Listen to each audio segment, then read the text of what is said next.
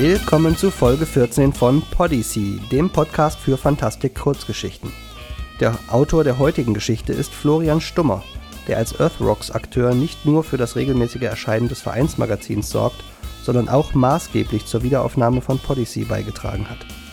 Er ist Schriftsteller, Lektor und dem Studium nach Mediziner. Wie der Verein Earthrocks ist auch er österreichischer Abstammung, um genau zu sein, Innsbrucker. Und damit kommen wir auch schon zum Wesentlichen, der Geschichte.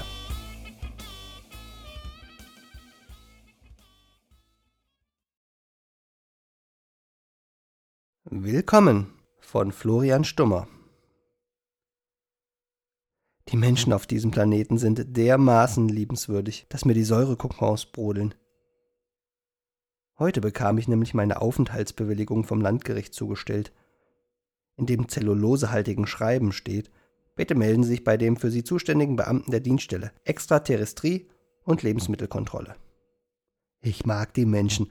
Sie sind so ein lustiger, wuseliger Haufen.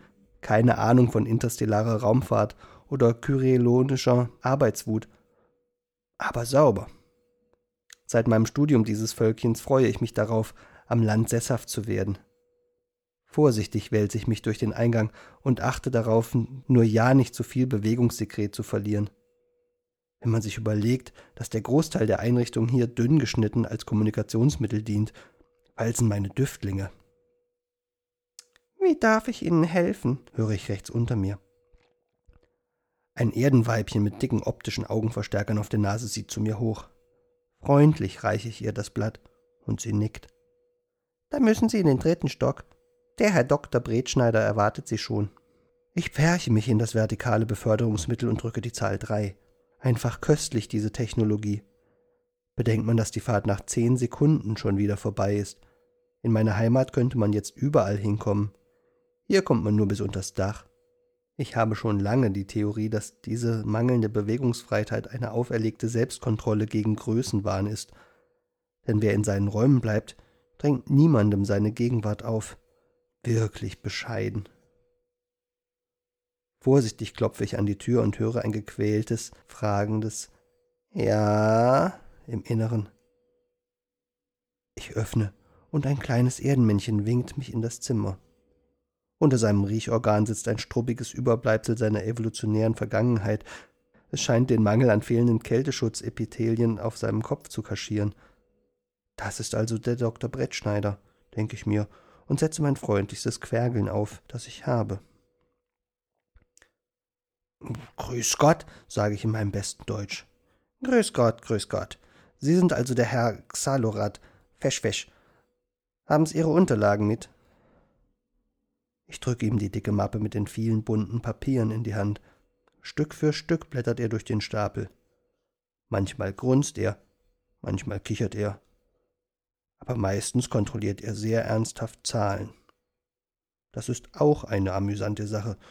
Die Menschen haben sich irgendwann darauf geeinigt, dass Zahlen ihr Leben beträchtlich erleichtern würden, und doch ist ihnen nicht bewusst, dass genau diese Übereinkunft ihr größtes Problem ist. Zu Hause machen wir das mit Farben. Aber vielleicht ist das ja unser größtes Manko. Ja, Herr Xylorat, hm, was machen wir denn da, hm? Bei Ihnen fehlen ja noch die wichtigsten Daten. Ich nicke ergeben und setze nach. Kein Problem. Na, dann gehen's mir doch zu diesen Herrschaften und kommen's dann wieder. Damit legt er meine Liste mit Namen vor. Die sind alle hier im Haus, lächelt er und weist mit seinem linken Greifer zur Tür. Zuerst darf ich zum Amtsarzt gehen.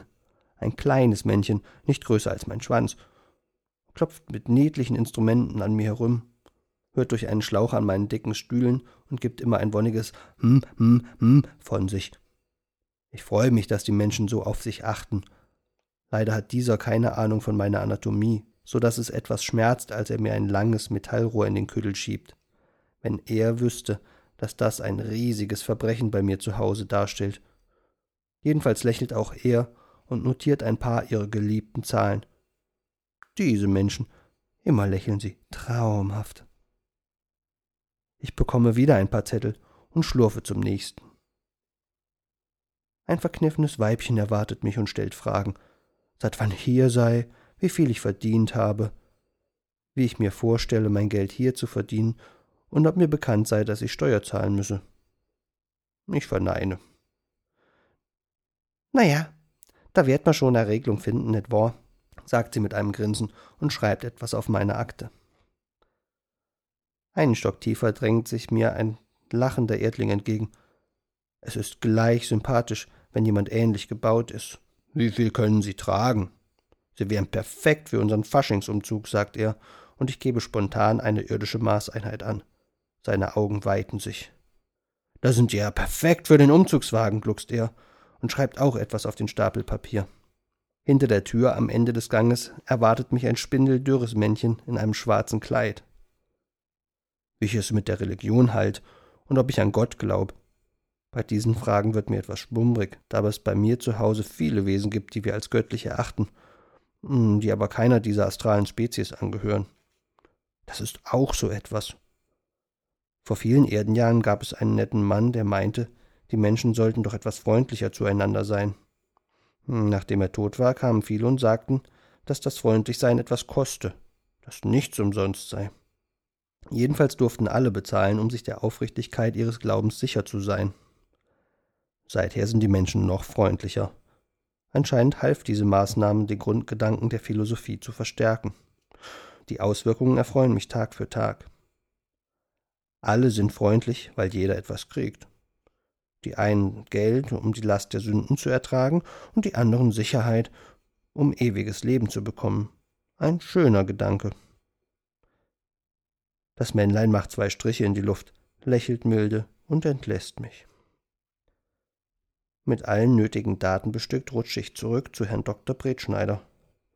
Nach Durchsicht meiner Formulare fragt er wohlmeint, was werden's denn bei uns arbeiten? Ich werde forschen und mein Wissen mit allen Menschen teilen. Was werden's erforschen? Die Menschen und ihr Verhalten, antwortete ich glücklich. Na, da haben wir genau das Richtige für Sie. Eine Wohnung ist auch schon dabei. Ich bin so glücklich, dass ich den Herrn Dr. Bretschneider drücken möchte. Aber ich weiß, dass die Menschen allergisch auf meine Sekrete reagieren. Daher belasse ich es bei einem höflichen Dankeschön. Der Herr Dr. Bretschneider telefoniert kurz, sagt Draußen erwarten Sie meine Amtsdiener, die bringen Sie in Ihr neues Zuhause. Ich freue mich, Sie als Mitglied unserer Gemeinde begrüßen zu dürfen und wünscht mir alles Gute. Ich liebe die Menschen. Vor der Tür erwarten mich zwei Erdenwesen. Leider kann ich nicht erkennen, zu welchem Geschlecht sie zuzurechnen sind, da sie in grünen Overalls stecken und lustige Hüte tragen. Sie setzen mich in ein großes vertikales Transportmittel, anscheinend das Gegenstück zum vertikalen im Inneren der Häuser, und fahren los. Es ist interessant, dass die Reichweite dieses Vehikels an die Zeit gebunden ist. Ich meine, es fährt so lange, bis es zerfällt, wie mir öfters erklärt wurde. Inwieweit es hier eine Korrelation zwischen räumlicher und zeitlicher Reichweite gibt, bleibt noch zu klären. Jedenfalls ist der Zeitfaktor unserer Bewegung unbedeutend, da wir nach kurzem in einem großen Parkgelände ankommen. Es ist wirklich nett hier. Anscheinend habe ich die große Ehre, in ihren Rohstoffquellen mein Leben verbringen zu dürfen. Zuvorkommt, wie die Menschen nun mal sind, haben sie meine Wohnung mit einem großen Pfuhl ausgestattet, in dem ich mich wohlig durchwärmen lassen kann. Ein gigantisches Fenster, durch das ich die Herrlichkeit dieses Planeten in mich aufnehmen darf, gibt mir zusätzlich das Gefühl der Gewertschätzung und der Geborgenheit. Neben meinen Unterlagen liegen auch ein paar Spielzeuge, die lustig rasseln.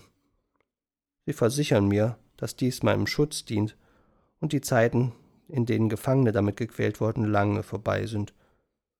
Glücklich quelle ich in meinem Becken auf und sortiere meine Unterlagen. Die freundlichen Wesen versperren hinter mir die Tür damit ich bei meiner Arbeit nicht gestört werde.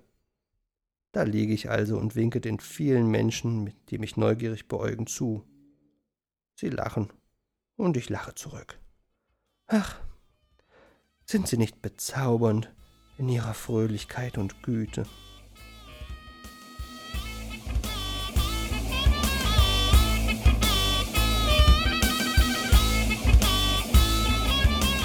Und das war's.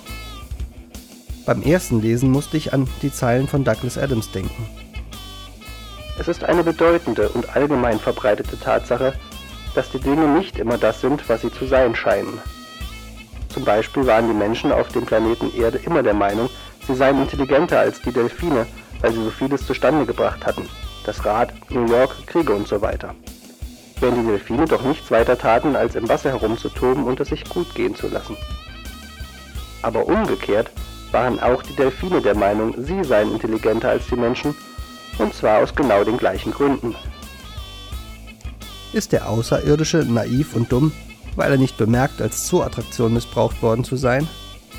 Oder doch die Menschen, die nicht in der Lage sind, etwas ernst zu nehmen, das eher wie ein überdimensionierter Wackelpudding aussieht, als eben jenen zu verspeisen?